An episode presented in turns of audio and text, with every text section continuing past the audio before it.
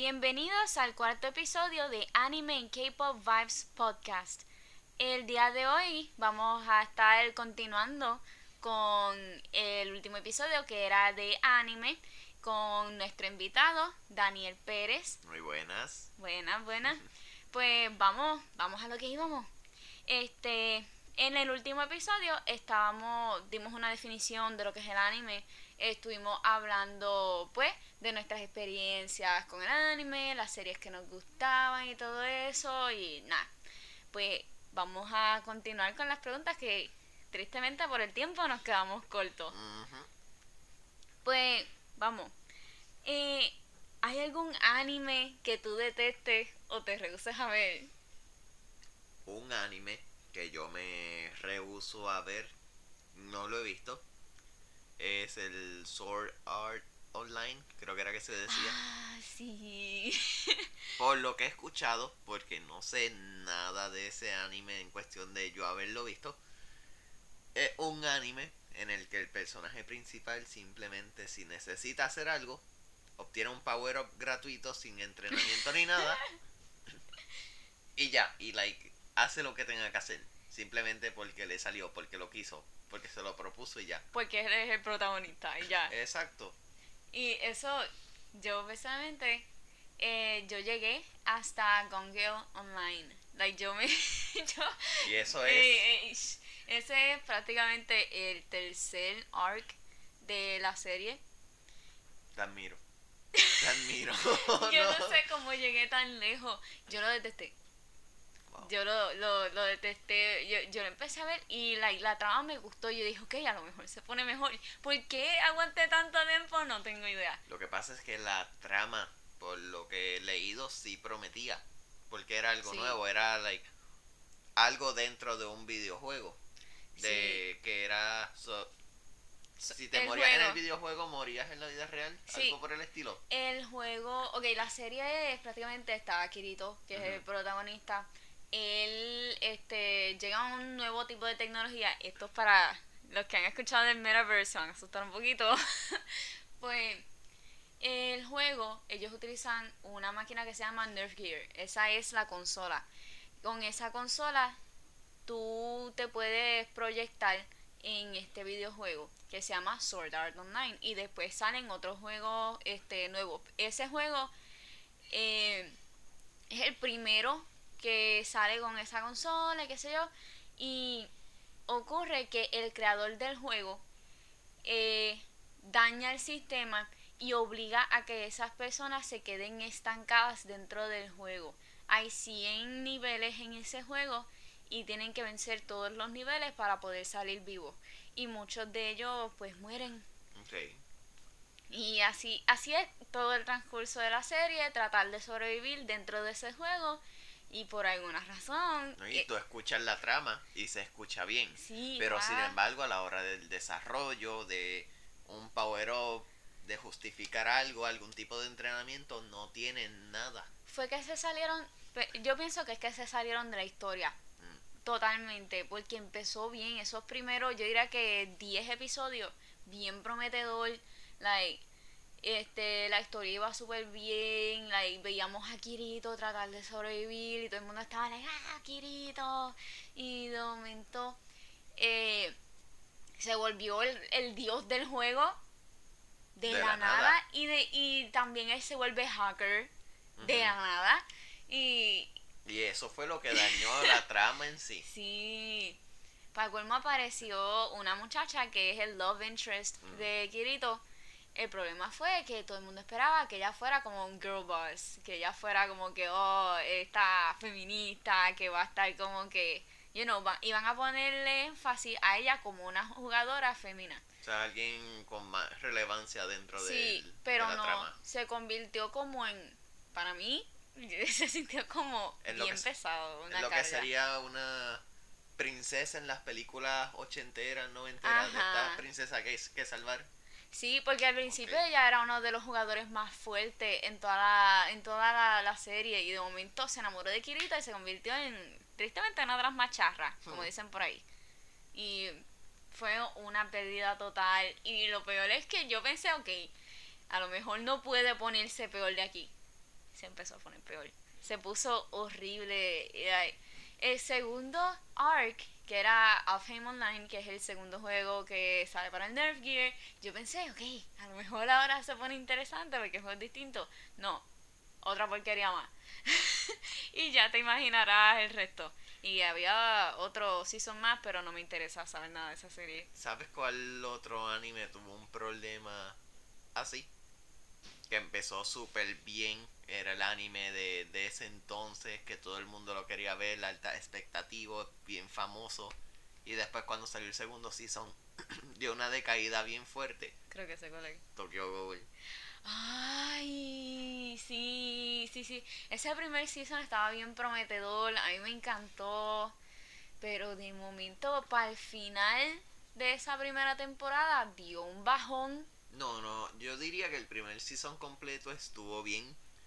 Con excepción de que pasan ciertos detalles dentro del anime que tú te quedas pensando como que, pero en qué momento él aprendió a hacer esto me refiero al protagonista. Que no vemos el progreso. Exacto, de... la nada salió con un progreso bien grande y enfrentándose a muchos rivales y todos nosotros nos quedamos como que, what, like, ¿cómo? ¿De dónde? Y es que comprimieron tanto lo que sería el manga que quitaron varios pedazos de lo que sería el entrenamiento y el progreso, pero like fuera de eso, ese primer season estuvo estuvo bueno, estuvo bien, bien animado, buena calidad, eh, buena trama pero luego sacaron el segundo season y tuvo bajón en la calidad de dibujo, de animación, de todo. Sí, esa uno de... y le cambiaron la historia original.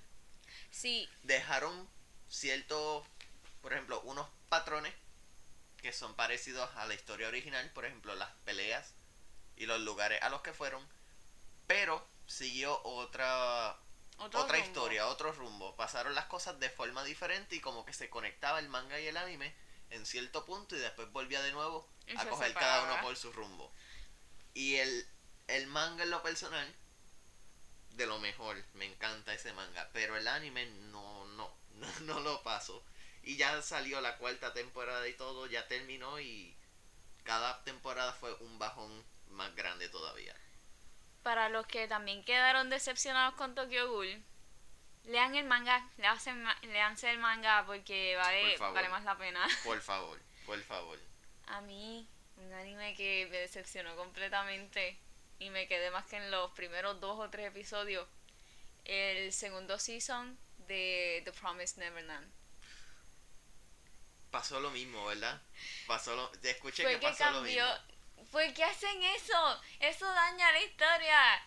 Like, los que sean mangaka, like, que se dediquen a escribir mangas o hacer anime.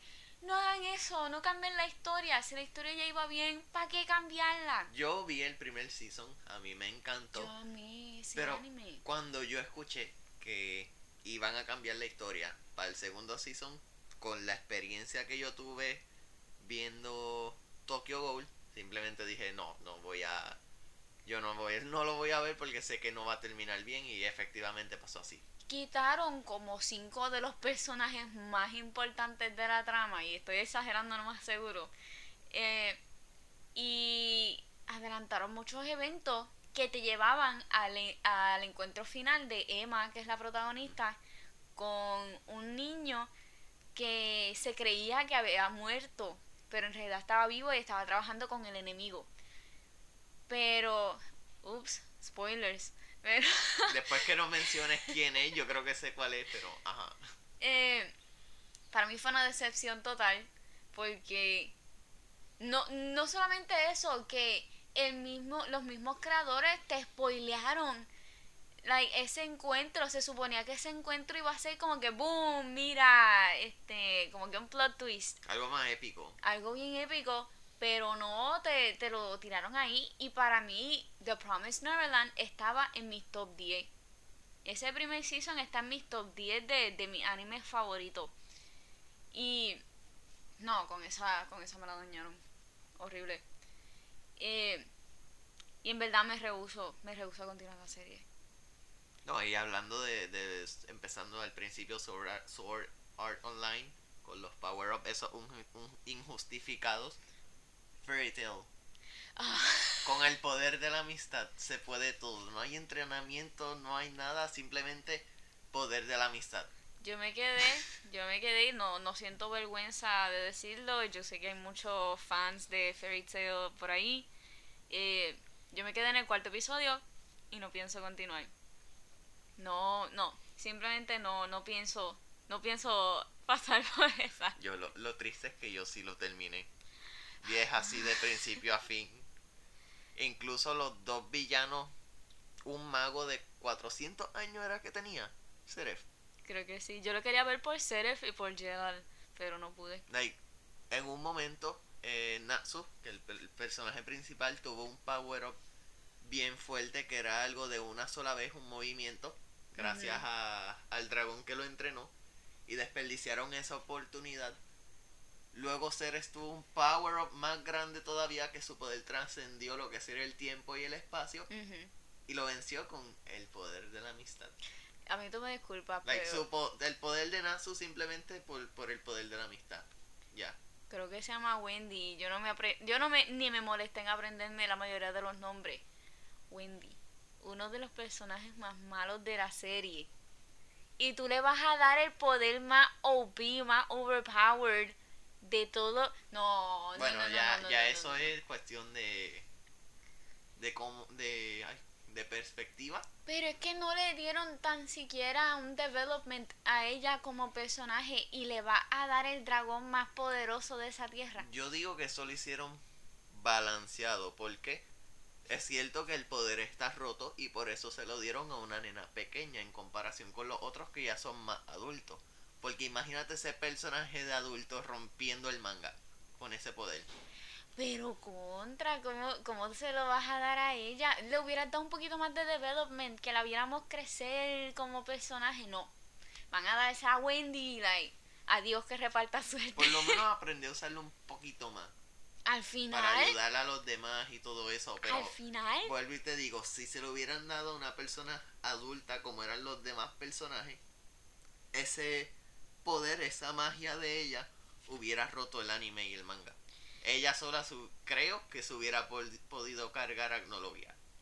Que fue el villano, el último, el primer Dragon Slayer. Ella o no el primero, pero el más fuerte. ella hubiera cargado esa serie si, lo, si le hubieran dado character development, pero no lo hicieron. Y la, siempre la tenían como en el background. Yo no entiendo por qué, en verdad. Ugh, horrible. Eh, y yo diría que eso. ah, a mí me. es uno de mis pet peeves. Yo lo detesto. Que hagan esas cosas. Eh, quería traer otro tema a colación. eh, ya que estábamos hablando de las tramas y todo eso. Algo que tienen en común estas tramas en muchas ocasiones son este los los problemas sociales. Sociales. Sí. Este, por ejemplo, en Fairy Tail tenemos niños que están peleando una guerra. Like, en casi en muchas de estas series, like, mencionamos la de Fairy Tail, la de Sword Art Online, eh, The Promised Neverland, Promised, Promised Neverland son niños de 12 años. Infante. 12 Hay bebés años, 11, también. También de 5, 4 años, bebé. Sí, que, que están peleando una guerra. Son niños. No, y al principio eran engañados y eran criados como si fueran para un matadero. Sí, era para un matadero. Co- como un lechoncito para Navidad. Ajá. Literalmente. Así los tenían. Y este muchas de estas series presentan problemas reales.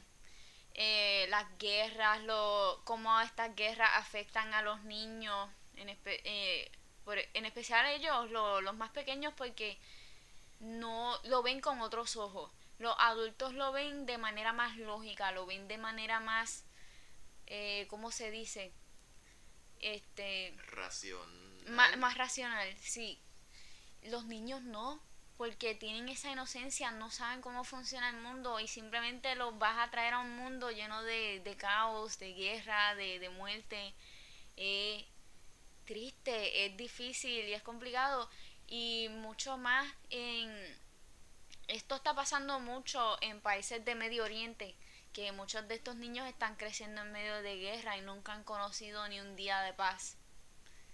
Y verlo reflejado en una serie eh, es difícil a veces eh, ver esos episodios y uno no uno no puede estar en esos zapatos uno no puede imaginarse estando ahí.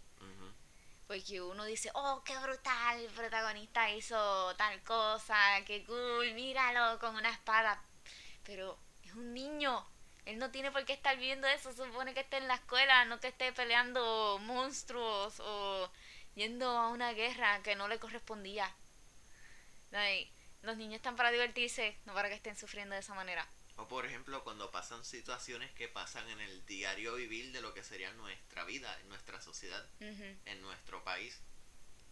Es complicado ver esas situaciones. Y es como que, oh, eso pasa aquí. Y lo estoy viendo reflejado allá en el anime. Y es, es un poco difícil. Como por ejemplo cuando hay muchas series, ahora mismo no, no te sé mencionar una en específico, pero cuando hay niños que pasan por depresión, hay muchas series que tocan ese tema. En Tokyo Ghoul creo que lo llegan a mencionar que Kaneki está pasando por un proceso va tratando de adaptarse de aceptación, adaptación, porque él pasó de ser un humano a, a un híbrido entre humano y un ghoul o un monstruo para ponerlo pues en términos que se entienda lo que es un ghoul, una pues, sí. por decir otra especie que devora humano. Sí, ese... Básicamente. Y caníbal. Sí. Caníbal en ocasiones. Y con poderes. Y darle esa responsabilidad a un niño, eso lo afecta gravemente. y, él al pasar de ser un híbrido, ya no puede seguir una dieta normal. Él se ve forzado a cambiar su dieta y realizar ya sea canibalismo, o sea, con un humano o un goal, ya que él es un punto medio. Él es tanto humano como Goal. Y aunque no nos mate directamente, sí tiene que comer eh, parte humana o de Goal para sobrevivirla, ya sea de, otros cuerpos. Y la única comida humana que él puede procesar es el café. Imagínate eso. Eso es como... Eh, yo llegué a ver un TikTok, un video en TikTok hace tiempo de una muchacha que ella este, sobrevivió el COVID y ahora no tiene el, el sentido del gusto y el olfato bien distorsionado y todo le sabe a basura. Todo le sabe malo. Y, y, rápido me, me recordó y la muchacha lo menciona que esto que yo estoy viviendo es como lo de Kaneki cuando se transformó que no, no podía saborear la comida y incluso trató de comer y creo que vomitó. lo vomitó lo vomitó porque no, no le gustaba y su cuerpo lo rechazó. Eso bien, bien curioso, como que salió esa serie hace años ya y de momento que pasara esto de COVID, wow.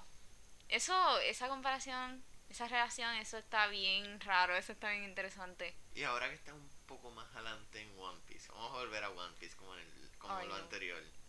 Ahora que estamos en lo que sería un gobierno, la corrupción, sí. el, el engaño entre Crocodile que ante la vista pública era un héroe, pero por atrás él estaba haciendo un plot, un plan para apoderarse del país y aumentar su poder militar. Sí, este eso ay, ¿cómo se dice? Era no sabemos muchas veces cuáles son los buenos.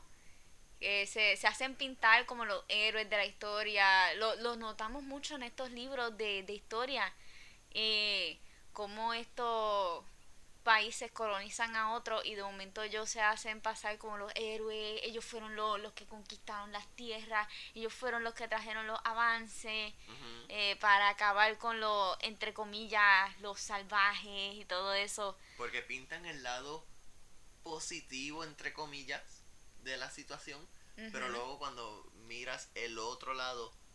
Lo que hay es genocidio. El genocidio la, los abusos, los maltratos, las guerras, las violaciones y todo. Que ocurrieron muchos desastres y muchas manipulaciones en la historia. Y al final del, del libro de historia te dicen, avance, uh, un avance en la civilización. ¿A qué costo? ¿A qué costo? Y vemos mucho también que a veces, este por, por lo menos en One Piece, que vemos estos este personajes que se supone que no te caigan bien, se supone que están del bando contrario de los protagonistas, pero en cierto modo también les puedes tener compasión porque son humanos y son unos seres bien tridimensionales en la historia. Y una vez se cae como que ah se supone que te odie se supone. Sí eh, uno de mis personajes que estoy más o menos en esa um, Smoker que le falta del Navy se supone que no está en contra del Navy en todo momento. Bueno, en lo que sería el anime. Sí, en el anime, en el anime. cuidado, no, no vengan detrás de mí gobierno de Estados Unidos. Pero el Navy en la serie, um, ellos están a cada rato tratando de atrapar piratas. Y los protagonistas son piratas, pero ellos son buenos. No, y de hecho Smoker tiene un problema, tiene una batalla interna entre si ayudar, ahora mismo, en este season en el que estamos, si ayudar a los piratas o no, porque se ve en esta situación donde está este supuesto héroe queriendo eh, destruir todo un país, que al punto de que apareció un grupo de rebeldes y el grupo de, de los soldados reales empezaron a pelear entre sí para pues que todo el mundo muriera, hubo una guerra civil.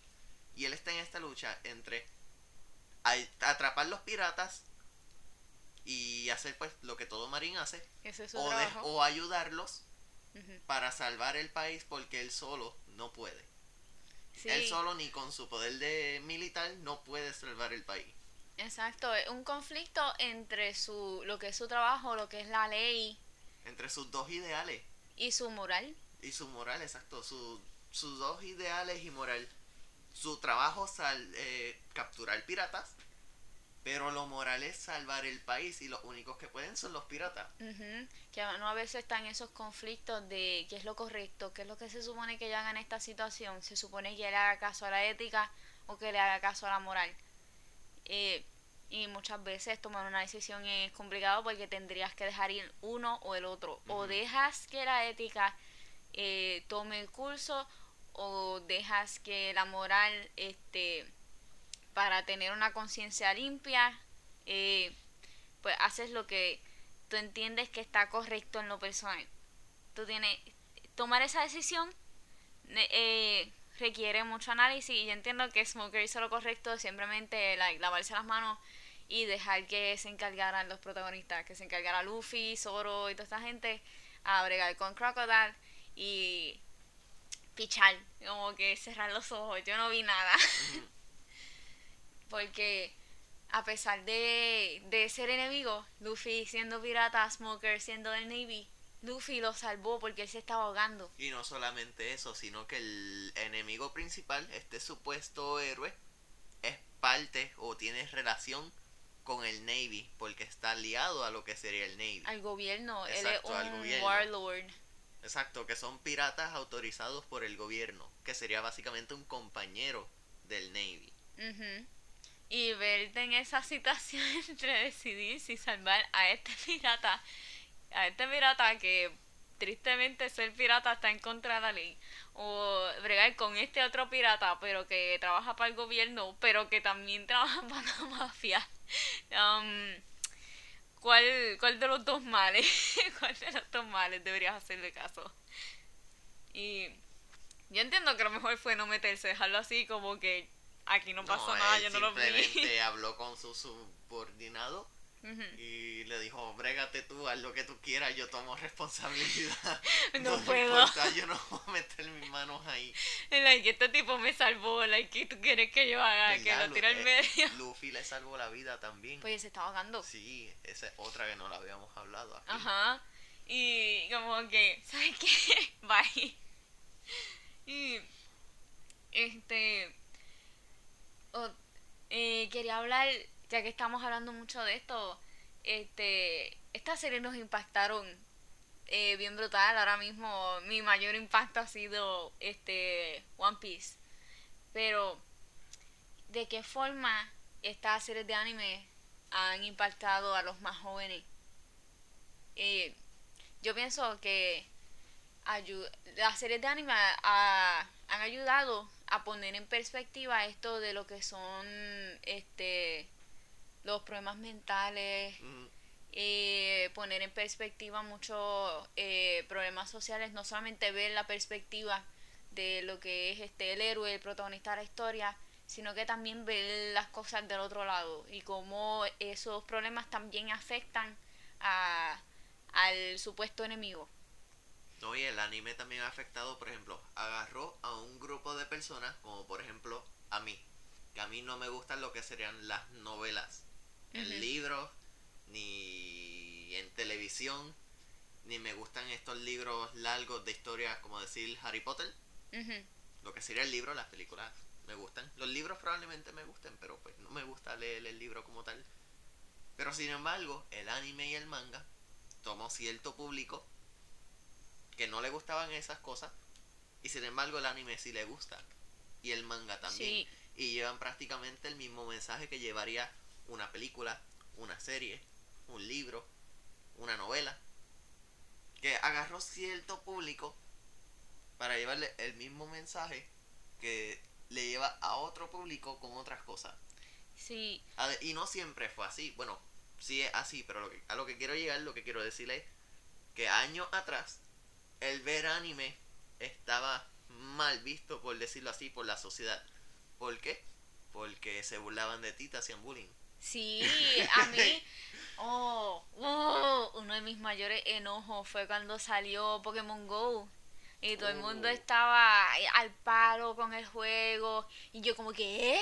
Pero a mí me hacían bullying Sí. por ver la serie, por Sí. jugar las tarjetitas. ¿Qué caramba? Porque No. ahora todo el mundo está like, ¡ay, Pokémon Go! Y cuando uno era más joven, le hacían bullying por ver anime, ya sea cualquier, cualquier serie de, de anime. Y sin embargo, ahora se ha vuelto bien popular y todos los jóvenes ven animes y hasta adultos. Y decían cosas bien ofensivas. Sí. Y A que tú no, a, a que tú escuchaste que Yu-Gi-Oh era, era malo. era del Era del diablo. diablo. Sí, Me lo llegaron a decir. Sí, y Pokémon, ay, eso es del diablo, ¿qué te estás haciendo viendo eso? Uy.